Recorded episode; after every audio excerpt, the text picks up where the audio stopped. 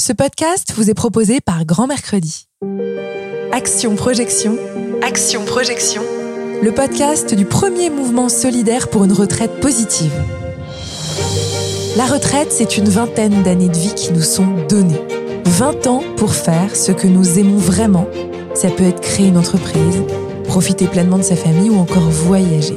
Bref, quel que soit votre projet, le préparer dès aujourd'hui peut donner encore plus de sens à votre quotidien et même changer votre vie.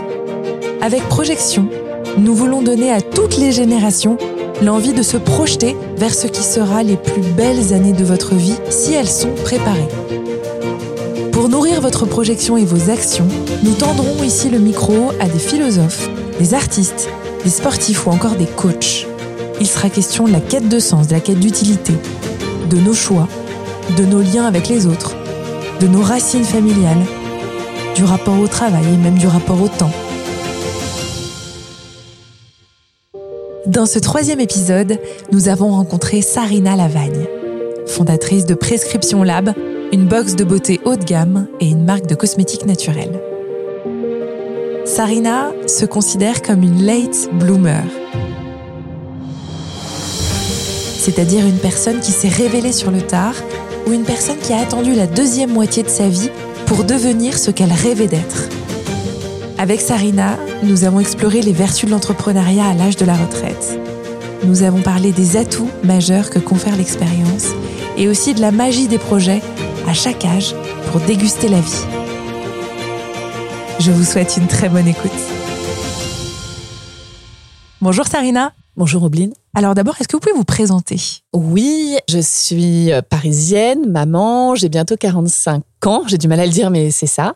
Euh, je travaille dans la cosmétique depuis une vingtaine d'années et je suis entrepreneur. J'ai monté une entreprise qui s'appelle Prescription Lab, qui est à la fois une box d'abonnement à des produits de beauté et une marque euh, naturelle. Si je vous dis retraite, qu'est-ce que vous me répondez? Je vous réponds plein de choses. Je vous réponds euh, temps libre, je vous réponds demain, je vous réponds peut-être euh, retraite sur soi aussi, du temps pour soi. Si je vous dis projet cette fois-ci, qu'est-ce que vous me répondez? Beaucoup trop de projets. J'ai plein d'envie et je pense que c'est ce qui fait avancer. Et donc moi, c'est vrai que projet, ça peut être à la fois professionnel et je pense que tout au long de sa vie, on peut euh, les créer, les réinventer et les projets de demain aussi. euh, voilà, moi, je peux penser à monter d'autres boîtes, du consulting et des projets personnels. Moi, j'ai envie de voyage en ce moment.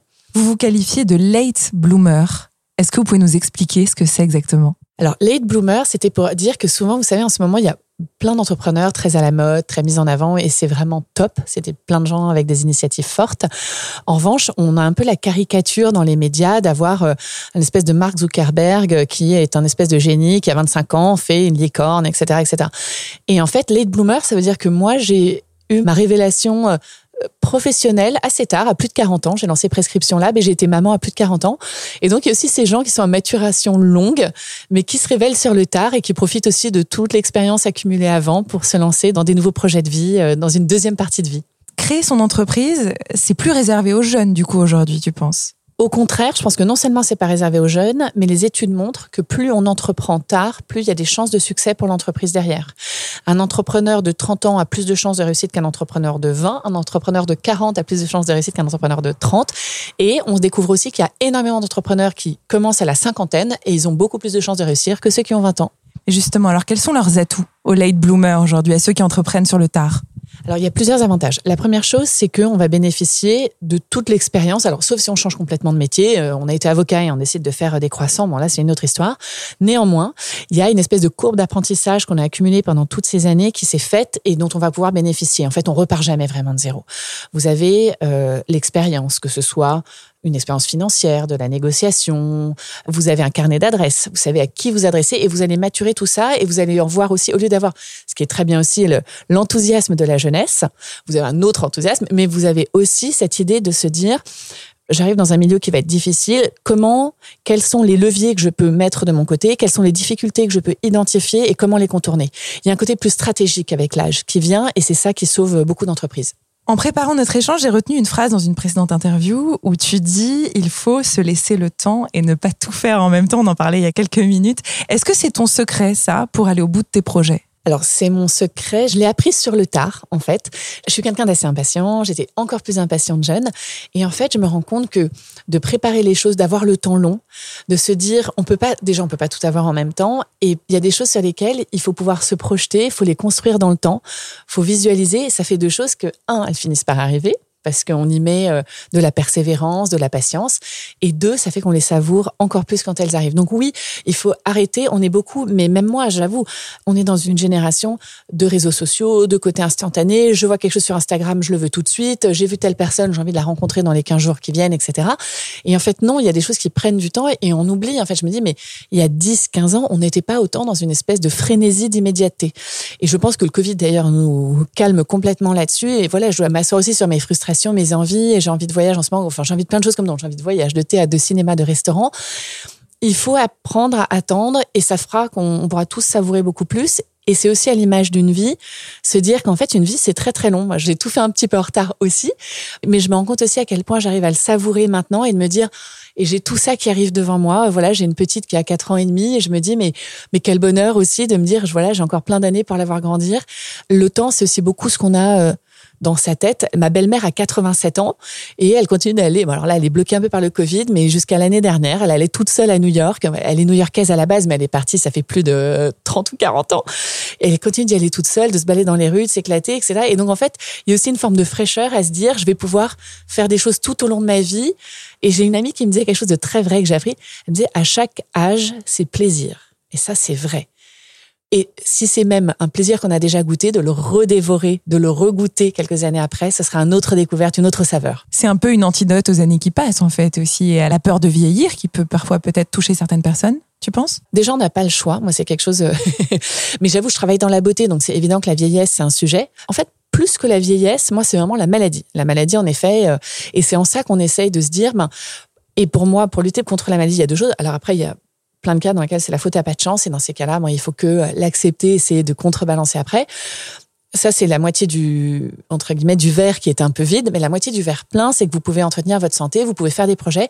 Et je pense que tant que dans la tête, on a des envies, des projets, etc., et eh ben, le, reste va suivre. Il y a une espèce de moteur un petit peu euh, psychologique à tout ça. Et je pense que tant qu'on a des envies, ben, on a envie de se maintenir en bonne santé, on a envie d'être en forme, on a envie de voir des gens, etc. Donc, essayez tout le temps de garder cette fraîcheur, cette envie, euh, ce dynamisme-là, et qui fait que, en fait, on voit pas le temps passer, mais on se voit pas vieillir non plus. Je pense que se voir vieillir aussi, c'est s'arrêter se regarder dans le miroir, commencer à faire un peu trop attention à des détails qui sont finalement pas graves, pas intéressants, on s'en fiche en fait.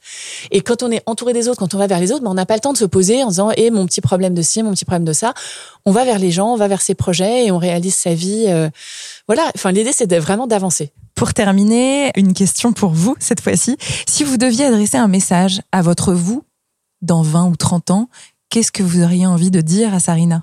Je vais vous étonner, mais euh, je suis assez angoissée par ça, de me dire que voilà, qu'est-ce que je vais faire dans 20, 30 ans, comment j'aimerais inventer? Enfin, angoissée le mot est peut-être fort, mais je me dirais, profite, il faut que tu en profites jusqu'au bout et que tu savoures tous les petits instants parce que moi j'adore la vie. Alors, euh, voilà, et voilà, donc chaque petit morceau de vie est bon à prendre. Et j'espère que je vais sortir de ma zone de confort. Je vous avoue, moi, je j'adorerais. Donc là, je peux pas parce que je suis prise avec euh, ma famille, ma boîte, les enfants, etc. Bref, c'est trop dense. Mais je rêve d'aller passer, faire deux ou trois ans euh, en Australie, en Nouvelle-Zélande. Et je le projette dans 20 euh, ans. Je me dis là, je sais que j'y arriverai pas. Il faut que j'amène en plus ma petite, elle est encore toute petite, donc il faut que je l'amène au moins jusqu'au bac, voir le début de la fac, etc. Donc je sais que voilà, enfin c'est compliqué financièrement aussi, c'est des pays très chers.